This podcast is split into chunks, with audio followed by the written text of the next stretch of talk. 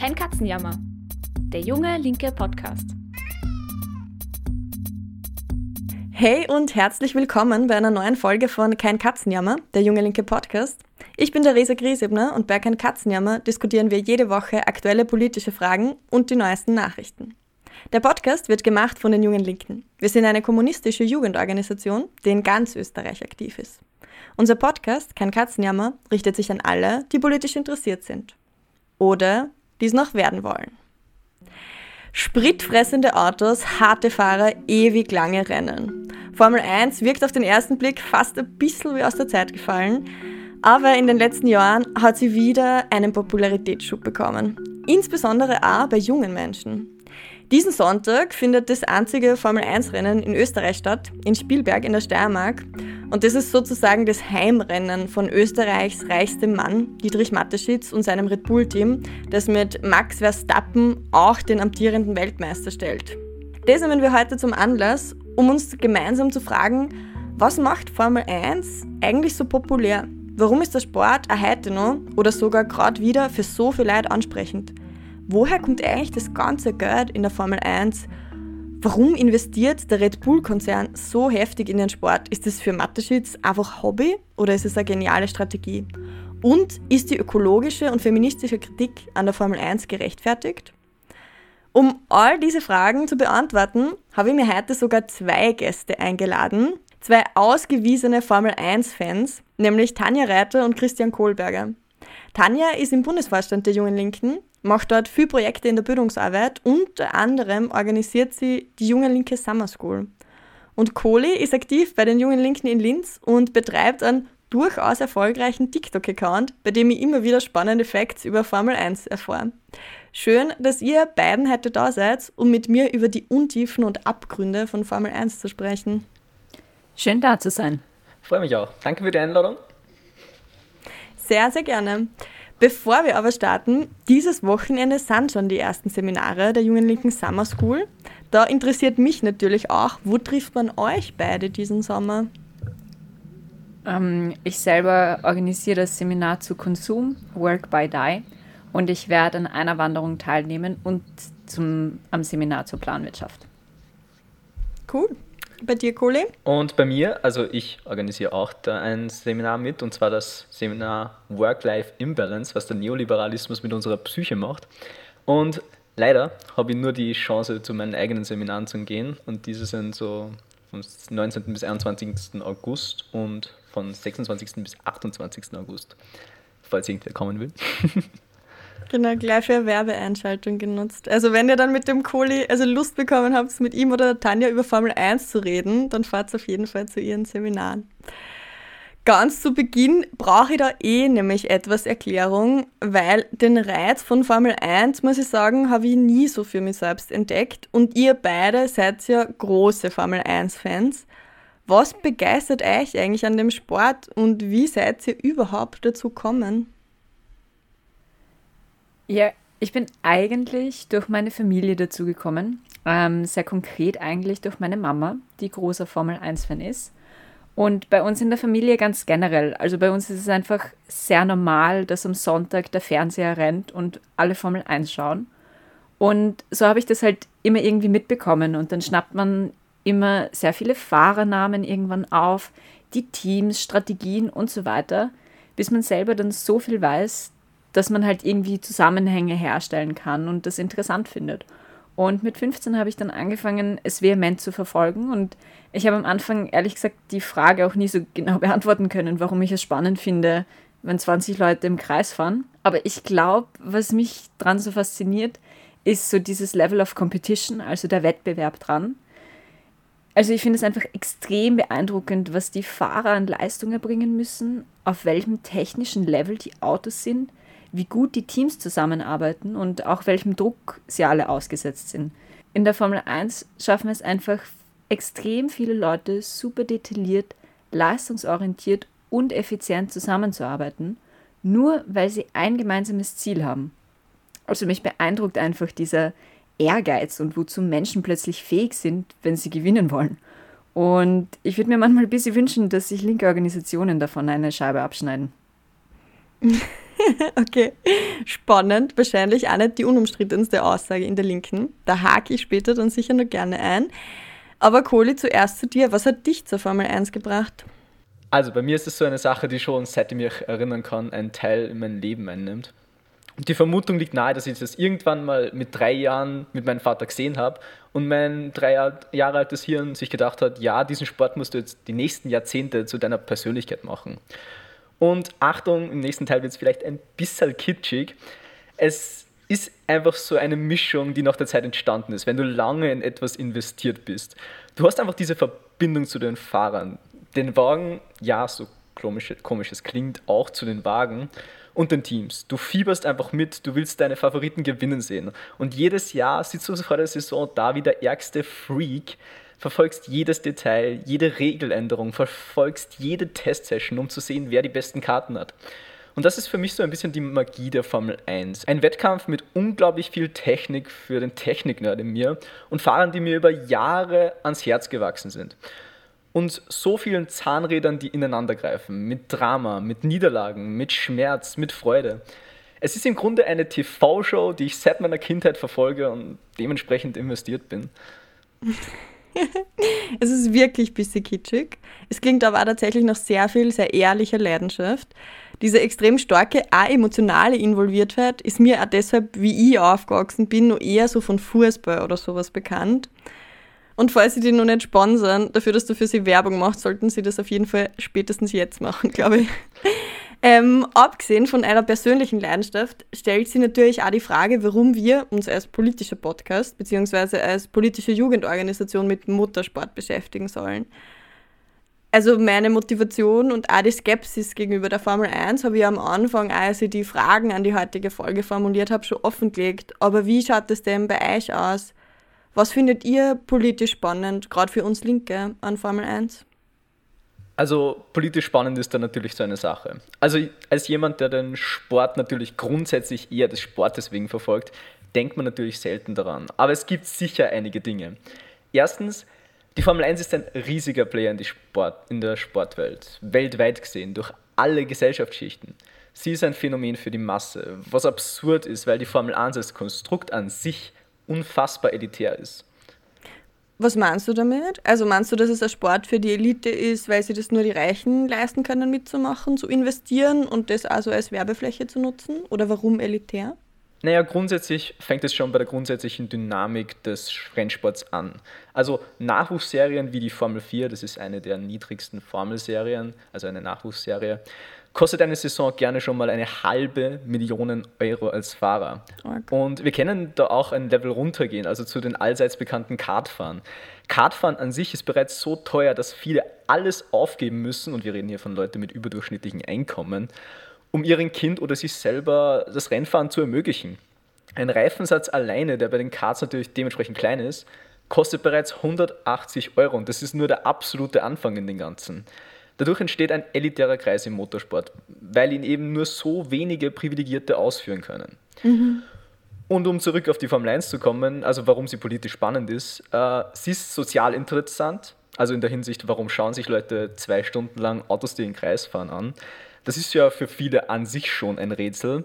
Und es sind ja, wie gesagt, nicht nur ein paar Menschen. Also über 400 Millionen Leute verfolgen die Formel 1. Und das sind nicht irgendwelche alte, weiße, reiche Männer aus Europa. Red Bull verkauft zum Beispiel mittlerweile ein Drittel seiner Merchandise-Produkte in Mexiko, wo eben ihr Fahrer Sergio Perez herkommt. Also die Formel 1 ist so ein bisschen der Mr. Worldwide des Motorsportmarktes. Mhm. Und es kommt dazu natürlich auch die politische Seite. Also in der Frage, wofür wird der Sport benutzt? Wer investiert? Welche Interessen werden vertreten? Also aktuell ist da ganz stark die Frage, welche Länder nutzen den Sport, um sich das Image irgendwie reinzuwaschen. Zusammengefasst, die Formel 1 ist so ein richtig fetter Markt, mit dem du jede Gesellschaftsschicht weltweit fast erreichst. Und die Ware, die ist Werbefläche und für so viel Werbefläche sind manche bereit, alles zu geben. Ja, ich glaube auch, dass man sich als Linke halt mit den Dingen in der Welt auseinandersetzen sollte, die viele Leute erreichen. Auch wenn ich glaube, dass die Formel 1 jetzt kein sinnvoller Ort für politische Organisierung ist, ist es schon notwendig, sich anzuschauen, wie sie funktioniert, welchen Kapitalfraktionen sie entspringt und welche Bedürfnisse sie innerhalb der Gesellschaft anspricht, dass so viele Leute von jung bis alt abgeholt werden. Mhm. Apropos jung bis alt, es ist ja nicht so lange her, da war die Formel 1 so als Altherrensport äh, verschrien. Vor allem aber seit dieser Netflix-Serie Drive to Survive hat sich das geändert. Jetzt ist die Formel 1 auch bei jungen Menschen wieder auf dem Vormarsch. Die Serie bzw. auch die gute Social-Media-Präsenz von der Formel 1 reicht aber als Erklärung jetzt, finde ich, noch nicht ganz aus. Also irgendwas muss es ja auch am Sport selbst geben, das da einen Nerv trifft bei so vielen Leuten.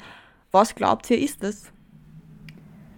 Also ganz genau kann ich es auch nicht sagen. Das müsste man wahrscheinlich psychologisch analysieren, welche unterschiedlichen Bedürfnisse da angesprochen werden, wenn man Formel 1 schaut.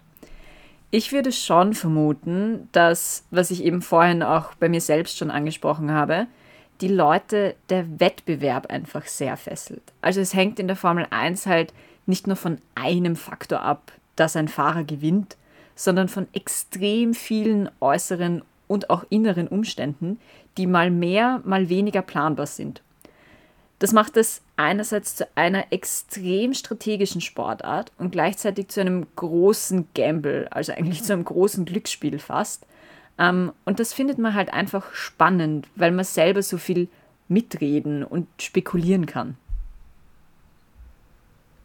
Also ich selber würde die ganze Rolle der Netflix-Serie gar nicht so kleinreden in der Hinsicht, weil durch Netflix kommt etwas Neues durch. Und zwar entsteht eine Nähe zu Sportlern, die so in einer Form eigentlich früher noch nicht wirklich existiert hat.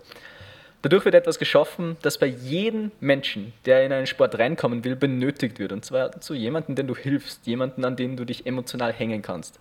Denn ohne diese Parteilichkeit ist die Formel 1 heute nur wirklich fad und absolut nicht spannend. Mhm. Für mich ist die Formel 1 doch ein bisschen eine Extremform des Neoliberalismus, würde ich sagen. Also nicht wie er tatsächlich ist, sondern in seiner Selbstwahrnehmung. Du hast halt irgendwie zehn Konkurrenten, die innerhalb eines gewissen Regelwerkes ohne Rücksicht auf Verluste versuchen zu gewinnen bzw. das Beste für sich rauszuholen. Und auf dem Weg dorthin bringen sie so viel Innovation und Profit mit, was in der ganzen Branche an sich zu Fortschritt führt. Und das ist ein bisschen so die mehr oder weniger Idealform des Kapitalismus, die einem die Neoliberalen immer vorträumen, aber die für die ganze Gesellschaft einfach unerreichbar ist. Und dieses Unantastbare, eigentlich das Elitäre am Sport, hat für die Leute wahrscheinlich etwas sehr Attraktives. Was in der Formel 1 nämlich einfach an Geld, Ressourcen, technischer Innovation und letztendlich auch an Prestige liegt, ist für den Normalsterblichen halt nicht erreichbar. Aber es ist genau das, was uns halt mit genügend Arbeit und Fleiß versprochen wird. Mhm. Also vielleicht, wenn man es ein bisschen ähm, umgemünzt auf den Tellerwäscher zum Millionär sieht, da ist es dann halt der Traum vom Bobby Car-Fahrer Baby zum Formel 1 Champ quasi und du kannst alles erreichen, was du willst. Ähm, und bei diesem Zockerei-Aspekt müsste man sich dann wahrscheinlich auch generell so Glücksspiele nochmal genauer anschauen, weil ich muss sagen, dass mir Formel 1 ja immer so wie so moderne Pferderennen bis sie vorkommt. Also es ist so ein großes Event, du hast dein Lieblingspferd, zu dem holst du, auf das setzt du Beziehungsweise ist es eben auch der Reiz, den ihr beschrieben habt, dass doch irgendwie alles nur passieren kann und auch, auch auf diese paar Runden, wo man da vor Ort ist, irgendwie fokussiert ist. Also sehr viele Mechanismen, die es ja bei anderen Sportarten oder im Glücksspiel ja eben auch gibt. Ja, wobei in der Formel 1 ist es nicht so, dass die ZuschauerInnen auf irgendwas setzen oder gewinnen können. Also gambeln tun nicht die ZuschauerInnen, sondern die Teams die setzen da auf so Faktoren wie Regen oder Safety Car. Ähm, also es hat tatsächlich mit einem Pferderennen eher weniger zu tun. Mhm. Also das heißt so, die, die auch Geld investieren und für die finanziell sehr viel auf dem Spiel steht, sind die Teams und die Leute, die zuschauen, sind eher so eben so emotional irgendwie involviert oder bisschen wie, du hast einmal gesagt, bisschen wie Risikospielen, also so ein Brettspiel und man setzt auf was quasi. Genau, mhm. voll. Was ich in den letzten Wochen auch noch mitgekriegt habe, ist, dass es einen Rassismusskandal in der Formel 1 gegeben hat. Wie geht denn die Formel 1 damit um und hat der Sport ein Rassismusproblem? ja, ähm, also so elitär wie der Sport ist, so weiß es auch. Ähm, Im ganzen Fahrerpool gibt es nur einen einzigen schwarzen Fahrer, nämlich Lewis Hamilton. Und dadurch, dass Hamilton zwar schon de facto der erfolgreichste Formel-1-Fahrer der Geschichte ist, bringt es wahrscheinlich gerade sehr viel, was irgendwie so Vorbildfunktionen anbelangt. Aber Hamilton erwähnt in Interviews regelmäßig, wie oft er es mit diskriminierenden Situationen in seiner Karriere zu tun hatte. Also da gibt es einfach im Motorsport einiges an Nachholbedarf. Was ich aber dennoch ganz spannend finde zu beobachten, ist, dass sich besonders in den letzten Jahren in der Formel 1 eine relativ starke Cancel Policy etabliert hat, also so eine Rausschmeißpolitik basically.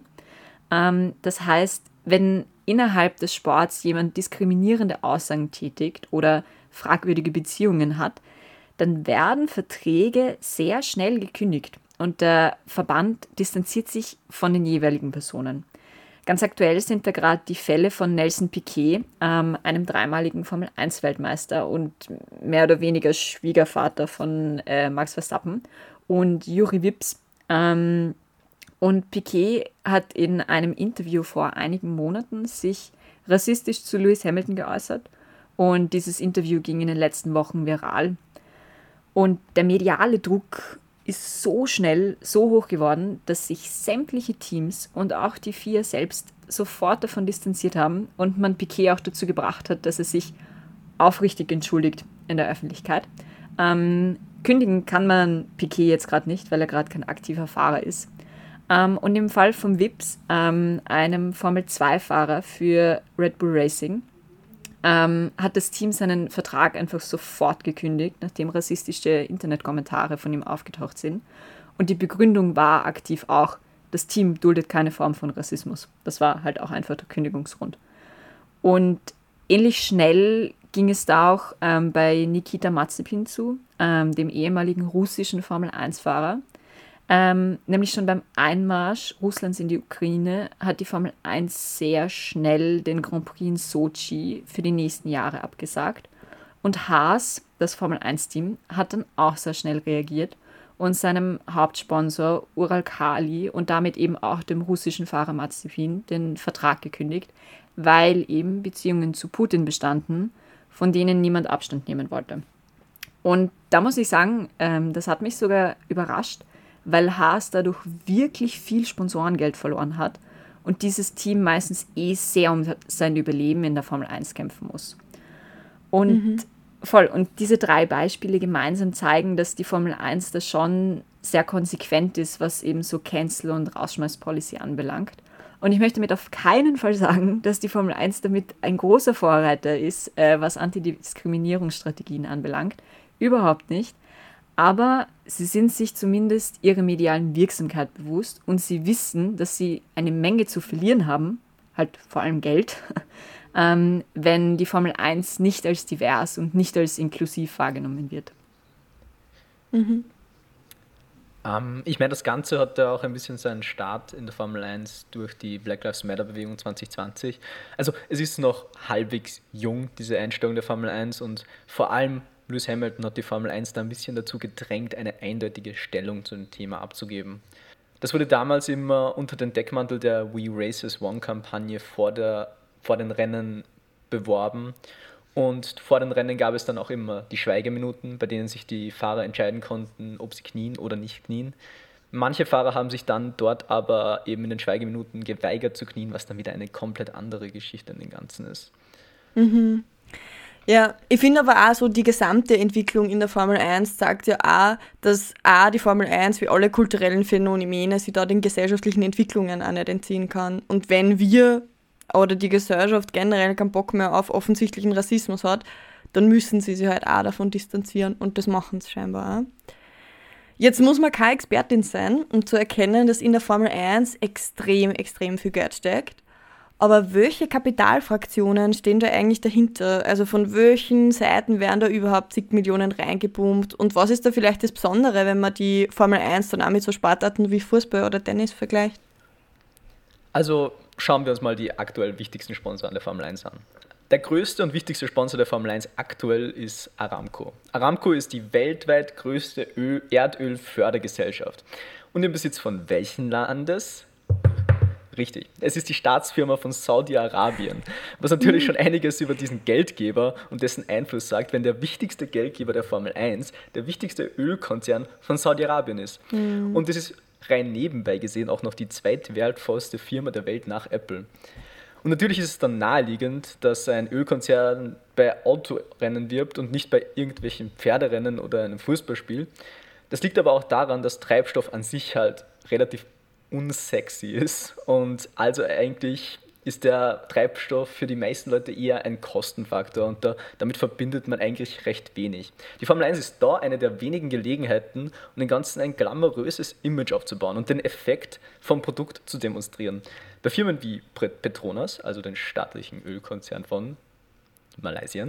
Und wie gesagt, Aramco geht es da schon eher darum, durch die Hintertür für ein Land zu werben und im Falle von Aramco vor allem es von politischer Kritik ein bisschen reinzuwaschen. Mhm. Ein weiterer ja. Großsponsor ist zum Beispiel noch Crypto.com. Das ist eine Austauschplattform für Kryptowährungen, eines meiner Lieblingsthemen, aber anderes Thema. Die Hatten wir auch schon eine Folge dazu für alle, die es interessiert. Voll, voll, voll. Voll Empfehlung. Äh, die sehr breit in vielen Sportarten aktiv ist, also Crypto.com. Zum Beispiel eben der NBA, das ist die Basketballliga in den USA, die NHL, also die Eishockeyliga in den USA. Und am bekanntesten, sie ist auch offizieller Sponsor der, und jetzt Achtung Sarkasmus, unglaublich schönen und überhaupt nicht menschenverachtenden Fußball-WM in Katar Ende dieses Jahres. Mhm. Generell sind viele Kryptofirmen in der Formel 1 aktiv. Fast jedes Team hatte zuletzt eine Krypto-Plattform als Sponsor. Das liegt sicher zum guten Teil an der Zielgruppe, also Männer, die vom Risiko angezogen sind. Aber generell hatte, der, hatte die Formel 1 schon immer ein Ding für zweifelhafte Sponsoren. Also immer, immer wieder sind Firmen mit Riesensummen in den Sport eingestiegen und dann auf einmal wieder verschwunden. Aber auch Alkohol und vor allem Tabakkonzerne gehören historisch zu den wichtigsten Sponsoren der Formel 1. Das liegt sicher an mehreren Faktoren. Zum einen brauchen Formel 1-Team tendenziell extrem viel Geld, um überhaupt am Leben zu bleiben. Gleichzeitig ist der Platz am Auto, den man zu kleistern könnte, aber auch klar begrenzt. Das bringt Teams oft dazu, moralisch flexibel zu sein, sagen wir es mal so. Und bekanntlich gehören ja Alkohol- und Tabakunternehmen zu den profitabelsten Unternehmen, die es so gibt und haben dementsprechend natürlich auch das Kleingeld. Außerdem für Firmen mit schlechtem Ruf ist die Kombination aus Risiko, Gefahr, aber auch Tradition und Glamour bei der Formel 1 die perfekte Kombi, um diesen Sport in ein positives Bild zu verwandeln. Mhm. Und was auch noch auffällt in der Formel 1 ist, dass generell Luxusmarken sehr präsent im Sport sind. Also zum Beispiel mal Rolex oder das Kreuzfahrtunternehmen MSC Kreuzfahrten. Das sind zum Beispiel elitäre Unternehmen, die sich einfach auf der glamourösen Ebene, die die Formel 1 eben ist, präsentieren wollen. Weil es einfach wie die Faust aufs Auge zum Image passt. Mhm. Ja, das, was du erzählt hast, auch über so ähm, die Art von Sponsoren und wie da Moral oder so eine, eine Rolle spielt, äh, ist mir auch nochmal so dieser Satz eingefallen, das Kapital kennt keine Moral. Also wenn du halt irgendwie Geld für was brauchst, ist ein bisschen wurscht, woher das kommt. Also so wirkt das da aber ist ja nicht das einzige Feld, wo das so ist. Das waren jetzt die Großsponsoren allgemein für die Formel 1, die sich davon wahrscheinlich, also wie du sagst, Werbung, aufpoliertes Image und internationale Vernetzung versprechen. Wie schaut es da bei den einzelnen Teams dann aus? Wer investiert da und warum? Wenn wir auf die Teams schauen, dann finden wir ein interessantes Phänomen, weil sich die Teams eigentlich in zwei Gruppen clustern lassen. Nämlich Teams, die logischerweise von Autofirmen geführt werden, zum Beispiel McLaren, Ferrari, Mercedes oder Alpine. Ähm, hinter Alpine steht Renault. Ähm, und dann gibt es aber die Teams, die in Besitz von Investmentunternehmen oder Milliardären sind. Ähm, das sind zum Beispiel Williams, ähm, war bis vor kurzem noch im Besitz der Familie Williams, ist aber nun im Besitz einer privaten Investmentfirma namens Dorital Capital. Ähm, Red Bull und Alpha Tauri natürlich unter den Fittichen von unseren gottgleichen Volkshelden Didi Mateschitz. Und Aston Martin ist im Besitz des Vaters eines Fahrers, nämlich Lance Stroll, also Lawrence Sugar Daddy Stroll und eben einem Milliardärsfreund von ihm. Spannende Namen auch auf jeden Fall. Also große Personen, die da investieren. Auf Mateschitz ähm, komme ich später nochmal zurück, weil der für Österreich irgendwie auch nochmal spannender ist irgendwie. weil er halt von hier ist. Und aber abgesehen davon sind die Strecken ja auch nochmal so ein eigenes Kapitel. Also auch, wo die überhaupt sind und wer da investiert, weil es kostet ja auch einiges an Geld, so eine Strecke überhaupt ähm, zu haben. Wie schaut es da aus mit den Strecken? Wer investiert da? Warum? Also bezüglich der Strecken macht die Formel 1 da gerade generell ein bisschen einen Wandel durch. Also die alten, traditionsreichen, klassischen Rennstrecken werden immer mehr vertrieben für Stadtkurse, Rennen in den Emiraten und so weiter. Und das Austragen von Formel-1-Rennen war schon immer teurer. Und dazu eine kleine Erklärung meinerseits, denn man könnte ja glauben, dass die Formel 1 den Rennbahnen Geld zahlt, auf denen sie Rennen austragen, mit, denen, mit deren Fernseheinnahmen sie ja eigentlich hunderte Millionen Euro erwirtschaften oder Dollar oder was auch immer. Well, falsch, weil das wäre ja irgendwie logisch. Die, die, und damit könnte man ja nicht so unendlich viel Geld machen. Die Veranstalter der Rennen zahlen ja jedes Jahr je Millionenbeträge, um die Rennen überhaupt austragen zu dürfen. Dazu kommen aber noch die Errichtungs-, Instandhaltungskosten in ähnlichen Dimensionen. Die Veranstalter können zwar mit Ticketverkäufen an Fans etwas einnehmen, das reicht aber eigentlich nie aus, um die Kosten zu decken. Mhm. Und aktuell sind wir in diesem Bereich an einem Level angelangt, wohin wirklich nur mehr Big Player die Chancen haben, wirklich Rennen zu veranstalten. Und dadurch entwickelt sich das offensichtlich in eine Richtung, wo das meiste Geld ist. Und wo ist das? USA, Saudi-Arabien, Katar, Vereinigte Arabische Emirate, China, aber auch Länder wie zum Beispiel in Italien, wo der Staat ganz stark Geld reinpumpt. Spannend finde ich da auch, dass dieses Anbandeln mit autokratischen Staaten so ein Stück weit systematisch angelegt ist. Also für neue spektakuläre Strecken auf der ganzen Welt braucht es natürlich jemanden mit Verfügungsgewalten. Wir reden da von Kilometern an Land, die im, ich nenne es mal Golfstil, für etwas verwendet werden, was für den normalen Durchschnittsbürger wenig bis gar nichts bringt. Mhm. Und das ist, gilt natürlich für Angebote wie Olympia- oder Fußballweltschaften auch, aber beim, bei Formel-1-Strecken sind wir da auf Dimensionen, die natürlich noch viel größer sind von Land und so weiter. Insbesondere gilt das natürlich auch für Stadtrennen, die ja um ein Vielfaches teurer sind zu veranstalten als Rennen auf dem Land, weil man quasi die ganze Stadt abriegeln muss, um das Rennen zu veranstalten. Und zum anderen sehen wir auch, dass beim Wettbieten um die Abhaltung von Rennen die Staaten die Nase vorne haben, die große Mengen an Geld aus Renten, also zum Beispiel eben Erlöse aus dem Ölverkauf, zur Verfügung haben und die sich beim Geldausgeben nicht um ihre Bürger und Bürgerinnen scheren müssen. Es ist also kein Zufall, dass letztes Jahr die letzten drei Rennen auf der arabischen Halbinsel, also in Abu Dhabi, Saudi-Arabien und Katar, abgehalten worden sind, wo enorme Öl- und Gasproduzenten dahinter stehen. Mhm. Und das sehen wir natürlich auch in Sportarten wie dem Fußball, wo der spanische Supercup für riesige Summen, zum Beispiel inzwischen teilweise in Saudi-Arabien gespielt wird. Aber dadurch, dass traditionelle Rennstrecken eben nur von einem gehalten werden, und zwar genau der Tradition dahinter eigentlich keine richtige Fankultur wie in Fußball ist, treibt die Formel 1 das noch viel weiter. Und wir können, glaube ich, hier auch ganz gut ablesen, in welche Richtung sich das bei anderen Sportarten noch entwickeln wird. Aber zusammenfassend, es ist natürlich eine logische Entwicklung. Je teurer das wird, desto mehr zieht der Sport in die Richtung des Geldes. Für den objektiven Zuschauer wird es eigentlich zum Nachteil, weil da so grandiose Strecken auf der Strecke bleiben und dadurch wieder für den Sport eigentlich Show und Profit verloren gehen.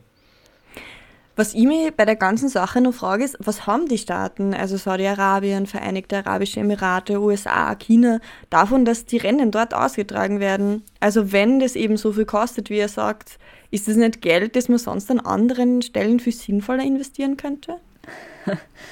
ähm, ich glaube, das sind in den USA, China und Saudi-Arabien jeweils recht unterschiedliche Gründe. Ähm, deswegen mhm. würde ich mhm. mich da gerne auf den Fall der arabischen Staaten konzentrieren, die ja sehr prominent vertreten sind und mutmaßlich am meisten Geld reinpumpen. Interessant ist da beispielsweise Abu Dhabi. Ähm, für dieses Emirat war die Formel 1 das Herzstück von einem Plan, die eigene Wirtschaft, die bisher fast ausschließlich auf Öl beruht hat, zu diversifizieren. Konkret will man Abu Dhabi attraktiv für Touristen und Touristinnen machen und hat da sowas wie ein Reiseparadies für Reiche gebaut. Von Hotels über einen Aquazoo, die schnellste Achterbahn der Welt, von Ferrari und eben Sportsponsorings mhm. auf der ganzen Welt als Werbeträger. Weil das Rennen selbst ist eigentlich ein Minusgeschäft. Also die Ticketverkäufe reichen aus, um den Erhalt der Rennstrecke zu finanzieren. Die über 30 Millionen Dollar Gebühr an die Formel 1 übernimmt der Staat dann aus der eigenen Kasse. Dafür haben sich zwischen 2009 und 2018 auch die Übernachtungen in Abu Dhabis Hotels von 1,5 auf fast 5 Millionen mehr als verdreifacht. Für solche Staaten ist die Formel 1 eine willkommene Werbeplattform, weil zumindest in den USA und Europa die Zuschauer und Zuschauerinnen noch immer überproportional oft sehr wohlhabend sind. Aber das ist wohl eher die wohlwollende Interpretation. Es ist jetzt aber auch kein Geheimnis, dass die Vereinigten Arabischen Emirate oder Saudi-Arabien undemokratische Autokratien sind, die über Sport, Sponsorings ihr internationales Image aufpolieren. Das hat natürlich nicht nur Vorteile für den Tourismus, sondern auch generell wirtschaftlich für die wirtschaftliche Entwicklung einen Vorteil. Zum Beispiel, wenn es um die Zusammenarbeit mit westlichen Konzernen geht, ist es natürlich da auch ein Vorteil, wenn man in der öffentlichen Wahrnehmung von der Diktatoren in die Glamour-Ecke rückt und ein bisschen respektabler und ein bisschen mehr respektabel und diplomatischer im Sinne eines Geschäftspartners wird. Mhm. Diesen Sonntag ist ja der Grand Prix in Spielberg, also Heimrennen für den österreichischen Red Bull Rennstall. Warum hat ein Getränkehersteller, der ja nicht einmal Autos selbst produziert, so enorm viel Geld in die Formel 1? Ist das einfach ein Hobby von Mateschitz oder steckt da irgendwie eine große Strategie dahinter? Und wie kann man den Red Bull-Konzern generell bewerten? Weil ein reiner Getränkekonzern ist das ja schon lange nicht mehr. Also ob das jetzt ein Hobby von Mateschitz ist, kann ich nicht so genau beurteilen. Ich weiß nicht, was der in seiner Freizeit so macht. Ähm, aber Red Bull an sich ist ein klassischer Fall von Kapital wird kreativ, wenn es akkumulieren will. Also für die Erzählung von Red Bull ist es relativ egal, ob Getränke und Motorsport jetzt logisch zusammenhängen, solange es Profit bringt. Und das tut es. Und Red Bull hat einfach sehr geschickt eine Nische entdeckt und sich als Marke etablieren können, die ihnen jetzt keiner mehr wegnehmen kann. Das Unternehmen hat sich ja in den 80ern als Energy Drink Hersteller gegründet und halt dann angefangen, wie viele andere Unternehmen, Sportteams zu sponsoren.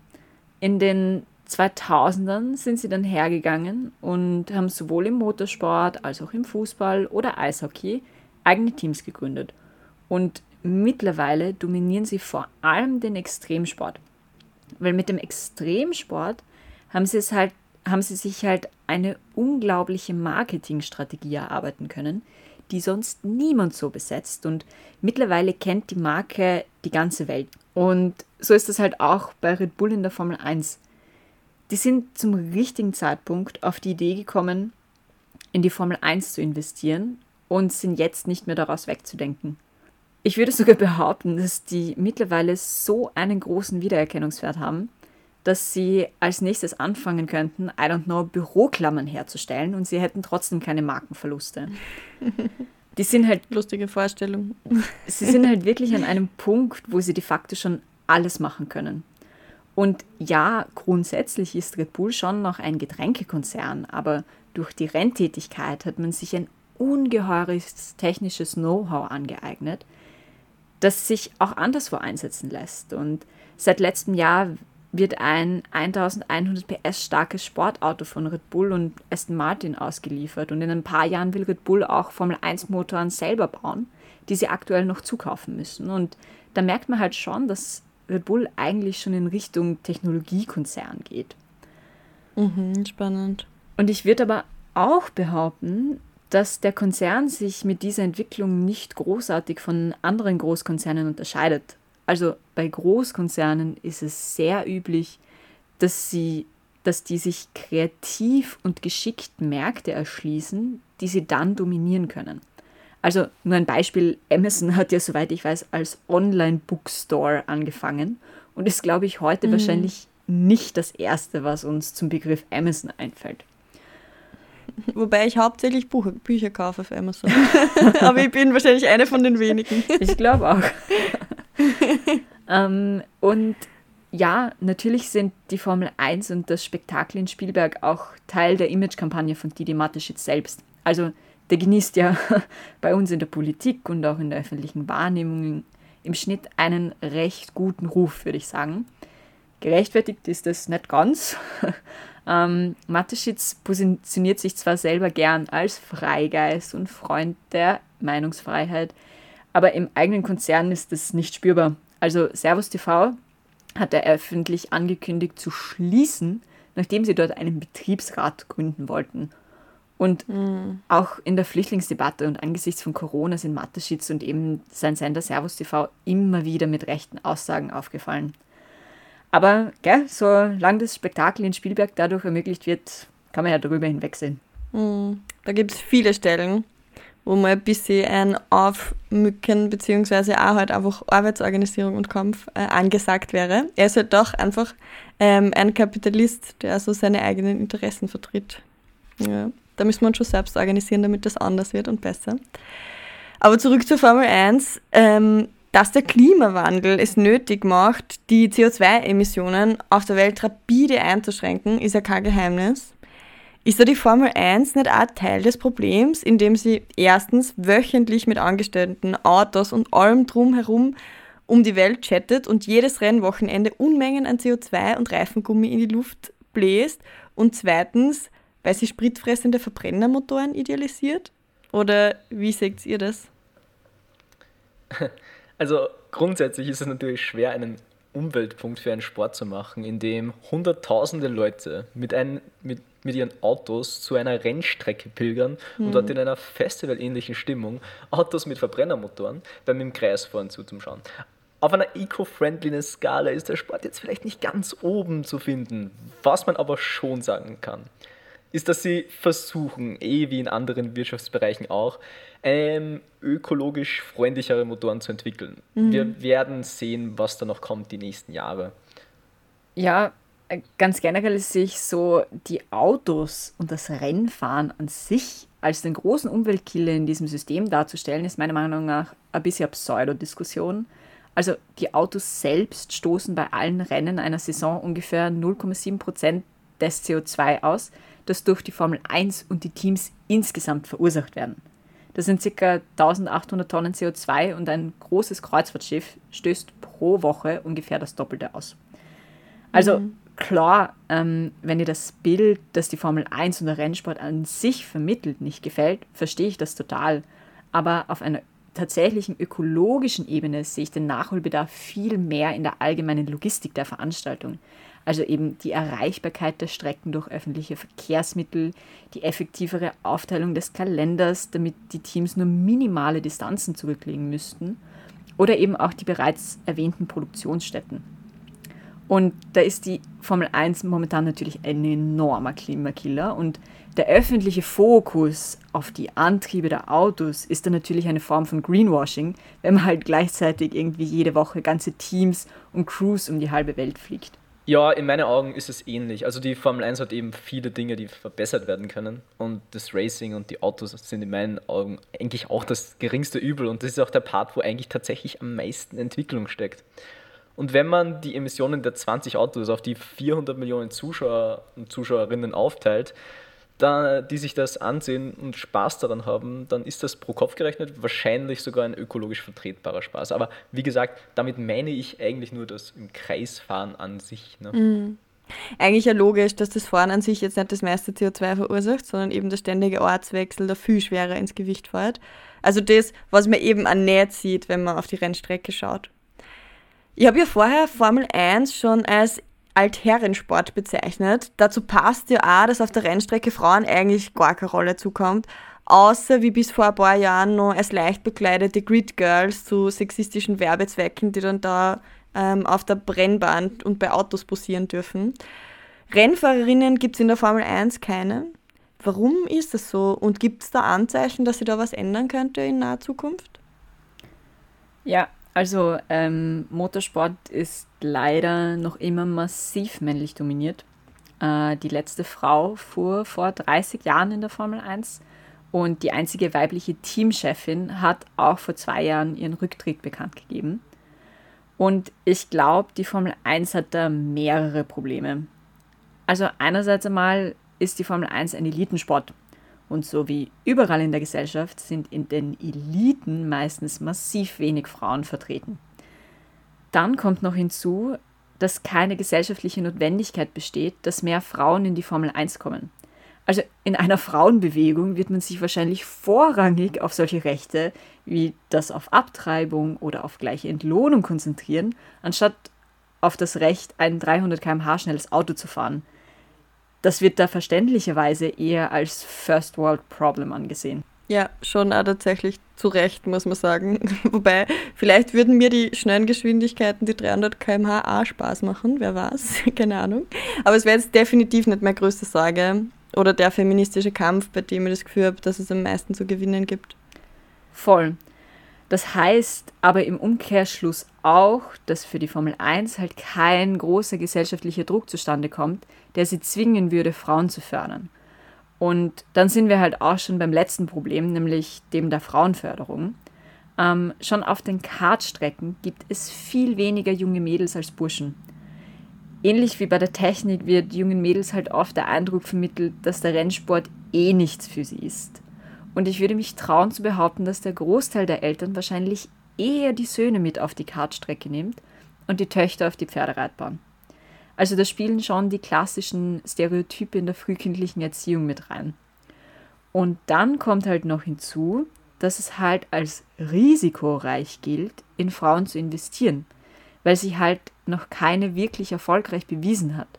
Es gibt nicht viele Erfolgsbeispiele und für die wenigen bekannten Talente ist es halt extrem schwierig, sich zu behaupten und den Investoren zu versichern, dass sie eh das Gleiche können wie die Männer. Und das ist im Motorsport halt ein Teufelskreis, weil ohne Geld kommst du in kein starkes Team und ohne starkes Team fährst du auch mit viel Talent keine Weltmeisterschaftstitel nach Hause. Es ist in der Formel 1 noch einmal besonders hart, weil das ja eigentlich ein Sport ist, in dem Männer und Frauen gleichermaßen daran teilnehmen können. Das heißt, du brauchst nicht wie im Fußball oder beim Skifahren eine extra Liga für die Frauen, sondern alle werden in einen Topf geworfen. Das macht es aber umso schwerer, weil man halt nicht einfach eine Parallelstruktur aufbauen kann, in der Frauen gefördert werden, sondern du musst diesen ewig langen Prozess gehen und die patriarchalen Strukturen aufbrechen. Mhm. Jetzt sind wir schon am Ende unserer Folge angekommen. Zum Abschluss habe ich nur eine letzte Frage an euch, die mich wirklich interessieren wird. Wir haben jetzt ja viel über Formel 1, wie sie jetzt ist, geredet, Kritik daran, Gründe, warum Leute das schauen und wie viel Cash da eigentlich dahinter steht. Aber was glaubt ihr? Gibt es Formel 1 im Sozialismus? Also gibt es Formel 1 in einer Gesellschaft, die nicht mehr auf Profit und Konkurrenz basiert, in der wir hoffentlich alle ein schönes Leben haben werden? Brauchen wir das dann noch? Gibt es das dann noch?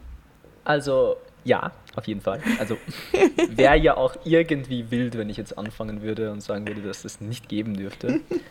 Du hast halt einen Sport, der objektiv so viel zu bieten hat. Du hast Wettbewerb, du hast Drama, du hast Innovation. Du könntest diesen Wettbewerb perfekt so zuschneiden, um all die positiven Aspekte, die der Sport aktuell hat, beizubehalten und den Rest einfach zum Verbessern. Also level the playing field, sorge für einen fairen Wettkampf, sorge dafür, dass die Teams auf einem ähnlichen finanziellen Niveau um den Sieg fighten können. Wie Tanja ja schon am Anfang gesagt hat, ist die Formel 1 ja so etwas wie das Sinnbild des kapitalistischen Selbstverständnisses. Ein Wettlauf um die besten technischen Lösungen und die beste Organisation. Und das bringt Fortschritt, der der ganzen Formel 1 hilft. Im Gegensatz zur echten Welt kann das im Mikrokosmos Formel 1 wirklich ein Stück weit funktionieren, weil sie eben ein abgeregeltes System ist, quasi purer Wettbewerb um seiner selbst willen ohne die ausbeuterischen, irrationalen und menschenverachtenden Konsequenzen von kapitalistischem Wettbewerb und Profite. Zumindest könnte die Formel 1 das im Sozialismus sein, davon bin ich vollkommen überzeugt. Du hast halt hier einen Sport, der, wie gesagt, dir so viel ermöglicht. Das nicht zu nutzen, wäre doch absurd und ich als Fan würde mich halt auch freuen.